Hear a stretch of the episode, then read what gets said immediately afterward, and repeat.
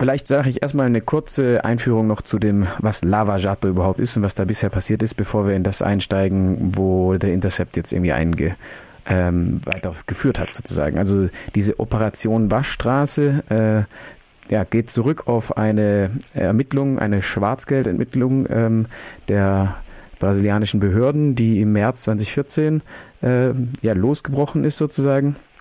Und im Prinzip geht es darum, dass politische Parteien, politische Kandidaten, politische Kampagnen finanziert wurden, um dann im Nachhinein große öffentliche Aufträge an Land zu ziehen, Hunderte Politikerinnen und Geschäftsleute wurden angeklagt ähm, und insgesamt sind sowas wie 10 Milliarden US-Dollar veruntreut worden. Das sind so Schätzungen, aber das ist sicherlich äh, nur ein Teil der Summen, die überhaupt ans Licht gekommen sind. Insgesamt haben 29 Länder mittlerweile bei Brasilien um Amtshilfe gebeten, um ihre eigenen Ermittlungen irgendwie voranzubringen. Jetzt ähm, hatten wir im vergangenen Jahr eine sehr emblematische Verurteilung, die auch in diesem Kontext stattgefunden hat und die auch die Demokratie in Brasilien äh, massiv beeinflusst hat. Und das war die Verurteilung von dem Ex-Präsident Lula da Silva, der damals der aussichtsreichste Kandidat im äh, Rennen um die Präsidentschaft war im vergangenen Jahr. Ähm, also er hat um ein Vielfaches die Umfragen angeführt, bevor er dann eben in zweiter Instanz verurteilt wurde und ironischerweise durch ein Gesetz, das er selbst oder die PT damals selbst in seiner Regierungszeit durchgebracht hat, an der Kandidatur gehindert wurde um das höchste Präsidentenamt, ähm, um das höchste Amt im Staat sozusagen. Weder Moro noch Dallagnol leugnen den Inhalt der enthüllten Kommunikation. Ähm, der Intercept-Herausgeber Glenn Greenwald hat sich auch darum verwundert schon gezeigt, öffentlich, dass Moore bis auf eine Aussprache im Senat noch keine Konsequenzen äh, ja, gewärtigen musste. Er meinte irgendwo in den USA, in den USA herrscht Einvernehmen darüber, dass egal welcher Richter nun, äh, der dabei erwischt wird, was Moro im Fall Lula gemacht hat, also heimlich mit Staatsanwälten zusammenzuarbeiten, mit Sicherheit und umgehend seinen Posten verliert. So, Zitat zu Ende.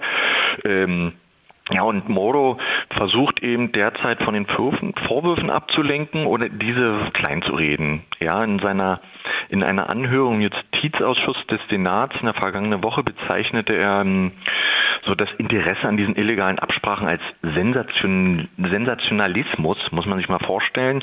Und im Interview spielt er so seine Befangenheit herunter. Er meinte, ich sehe keine politische Färbung in den Nachrichten, die mir dazu geschrieben werden.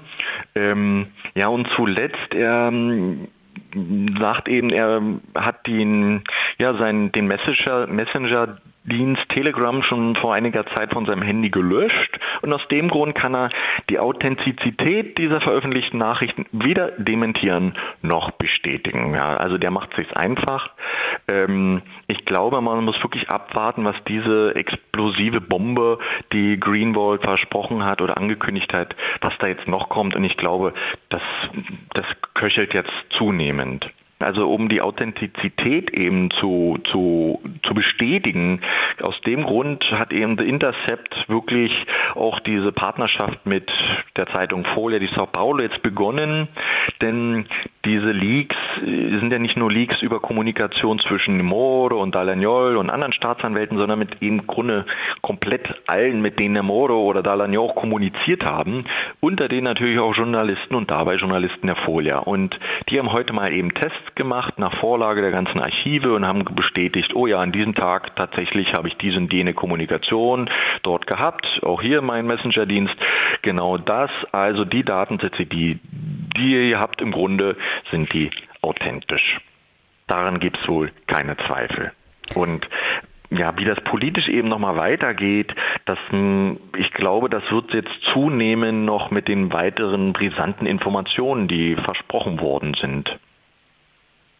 Ich ähm, sehe schon, dass es relativ, also bisher zumindest noch äh, keine direkten Konsequenzen jetzt gibt. Also sowohl Moa als auch Dallagnol sind weiterhin in ihrem Amt, versuchen das alles irgendwie runterzuspielen. Lula sitzt weiter im Gefängnis, da steht eine Entscheidung, in diesem Fall wurde verschoben. Für wen es aber schon Konsequenzen hat, wie ich gehört habe, ist für ähm, sowohl David Miranda als auch Glenn Greenwald. Also wir erinnern uns, Jean Willis hat das Land verlassen, weil er seit Jahren Morddrohungen erhält, Todesdrohungen erhält und äh, auch da darüber ist jetzt, habe ich grob was gelesen, glaube ich, dass auch die, also der Journalist Glenn Greenwald und auch äh, sein Partner David Miranda, der das Mandat von Jean Willis ja übernommen hat, sich jetzt massiven Drohungen gegenüber äh, stehen. Äh, hast du dazu weitere Informationen? Kannst du dazu was sagen? Ich kann das nur bestätigen und noch ein bisschen erweitern. Ähm, nicht nur gegen eben hier den Editor-Chef, Chef-Edit-Herausgeber Greenwald und seinen Partner Miranda, Politiker und Abgeordnete Miranda, sondern eben auch gegen andere äh, und äh, ja, Journalisten von The Intercept, äh, besonders eben gegen auch Leandro De Mori, auch ein, ja, ein Co-Herausgeber, hat es wohl etliche Morddrohungen gegeben, auch gegen Fam weitere Familienangehörige, von denen irgendwie Informationen wurden bekannt, dass oder Namen zugespielt, wir wissen, wo deine Mutter ist, etc. Äh, die Mutter von Miranda soll bedroht worden sein.